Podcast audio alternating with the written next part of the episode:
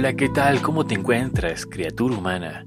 Estamos con un nuevo episodio en el podcast del Meraquí de Galo Morocho.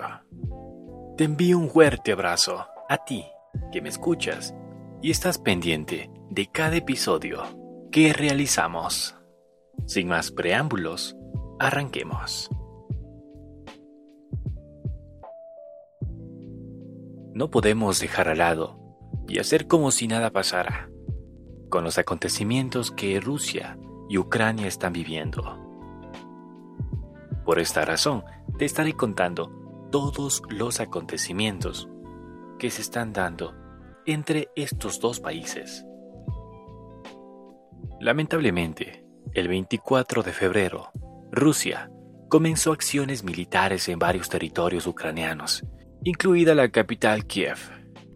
Todo lo que hoy observamos en televisión, escuchamos en radio, en las diferentes plataformas digitales, es el fruto de una larga tensión que hemos visto evolucionar en estos últimos meses.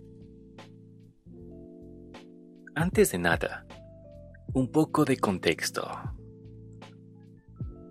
Rusia ha dicho que es el momento de la verdad para reformular su relación con la OTAN. Pero, ¿qué es la OTAN? Organización del Tratado del Atlántico Norte, en sus siglas, la OTAN, es una alianza de países de Europa y Norteamérica, cuyo objetivo es garantizar la libertad y la seguridad de sus países miembros, tanto por medios políticos como militares. Entonces, ahora que ya sabemos y conocemos qué es la OTAN, sigamos explicando por qué Rusia está invadiendo Ucrania.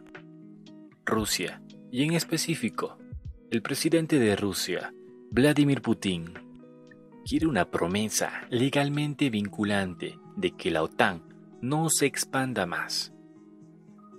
Para nosotros es absolutamente obligatorio asegurarnos de que Ucrania nunca jamás se convierte en miembro de la OTAN.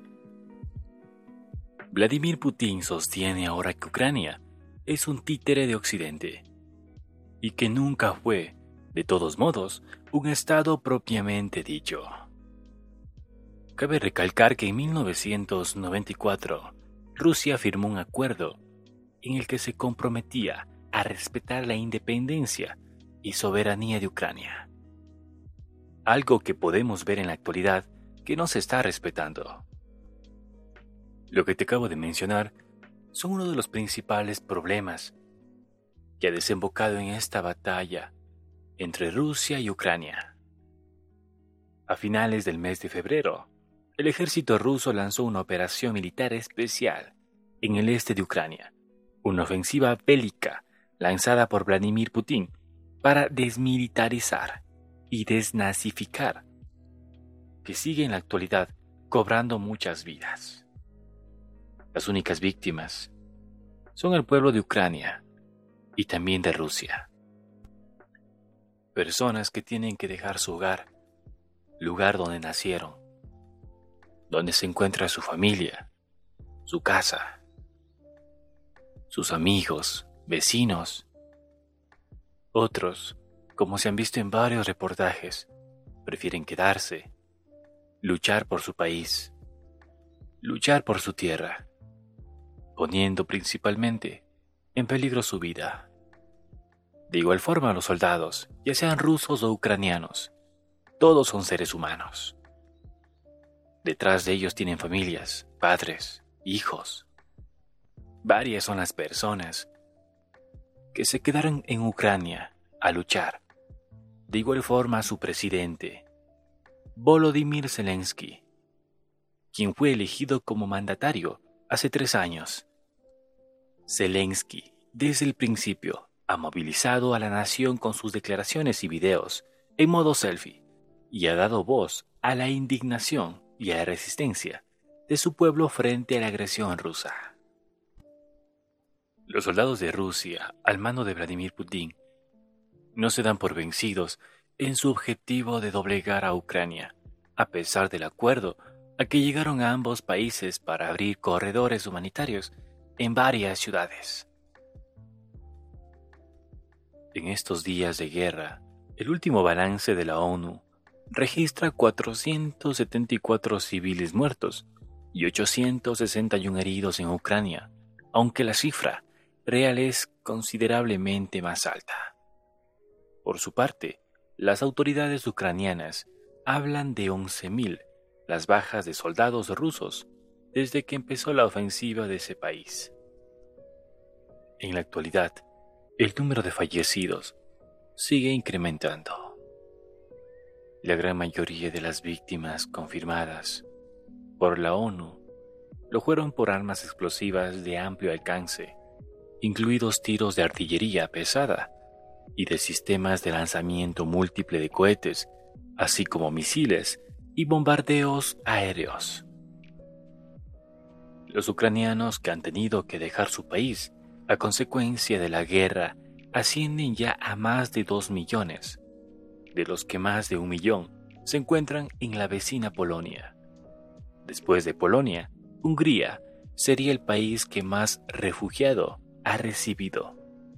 Otras personas han huido a Rusia, según las estadísticas del organismo de la ONU.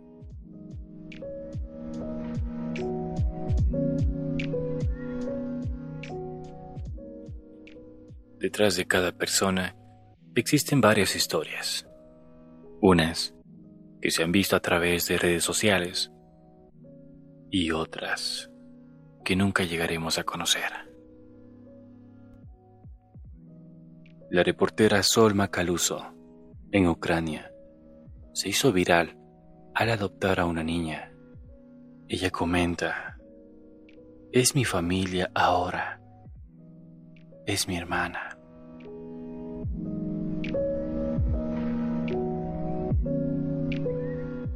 Está preparado, la verdad. Eh, esta gente la conozco hace más de un mes.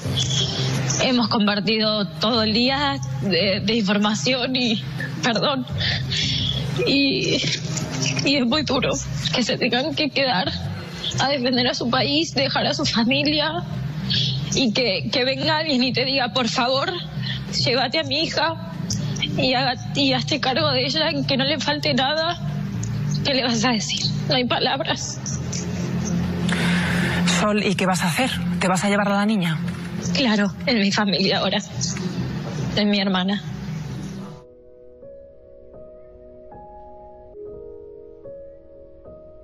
Al escuchar estas palabras, creo que a más de uno se nos hace el corazón bien chiquitito. Como te mencioné, son pocas las historias que se llegan a conocer, otras que nunca nos llegaremos a enterar.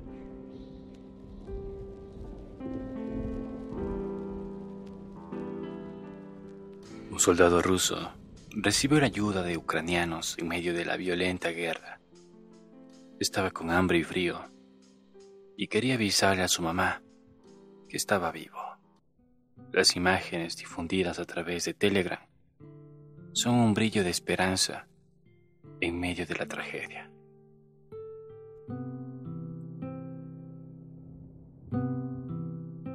Un niño proveniente de Zaporizhia, Ucrania, cruzó la frontera con Eslovaquia sin compañía. Según las autoridades, el menor llegó al puesto para refugiados con una pequeña mochila una bolsa de plástico y un número de teléfono anotado en la mano. Además, se lograron contactar con su madre, la misma que se encontraba en Ucrania, y comentó por qué tomó esta difícil decisión de enviar a su hijo a un lugar más seguro.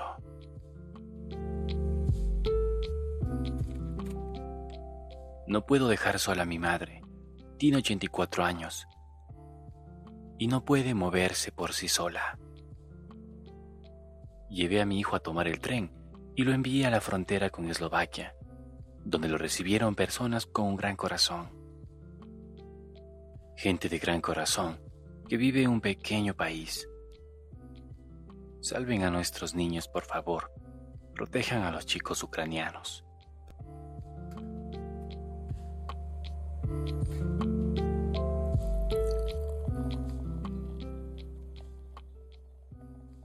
Otra de las imágenes fuertes es la de una madre ucraniana, la cual se desploma durante el funeral de su hijo en un cementerio del país. Denis Krinkuk era un soldado que sirvió al ejército ucraniano y fue asesinado el 28 de febrero cerca de Valnovac, región de Donetsk, durante combates contra la invasión rusa.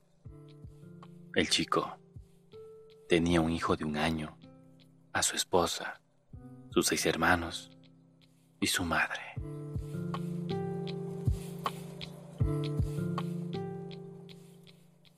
Otra de las historias es de Alex Hawk, el soldado ucraniano que baila en TikTok para que su hija sepa que se encuentra bien y poder arrancarle una sonrisa.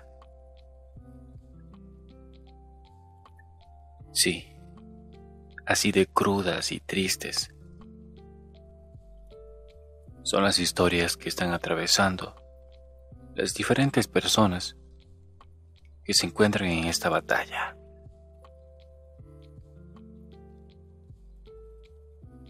Todos queremos que esto se solucione lo más pronto posible.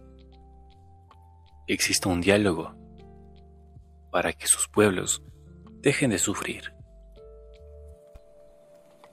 De la misma forma, la población de Rusia ha llegado a tener varias sanciones de diferentes países en varios ámbitos, como por ejemplo el económico, el deportivo, el político. Esperemos que esto pronto se solucione para que no existan más muertes, más desgracias, más destrucción, para que no existan más familias destruidas y vidas perdidas.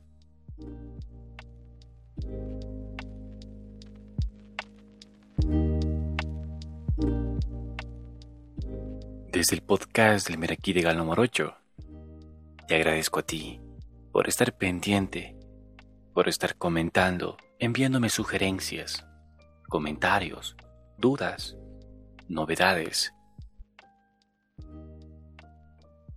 Desde el momento que das play, ya formas parte de esta comunidad, de este podcast. Sin lugar a dudas, esta guerra que vive entre Rusia y Ucrania, no podíamos pasarlo por alto en este programa. Teníamos que abordarlo.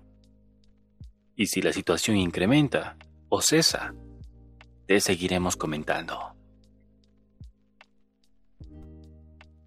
Te me cuidas, criatura humana. Hasta la próxima.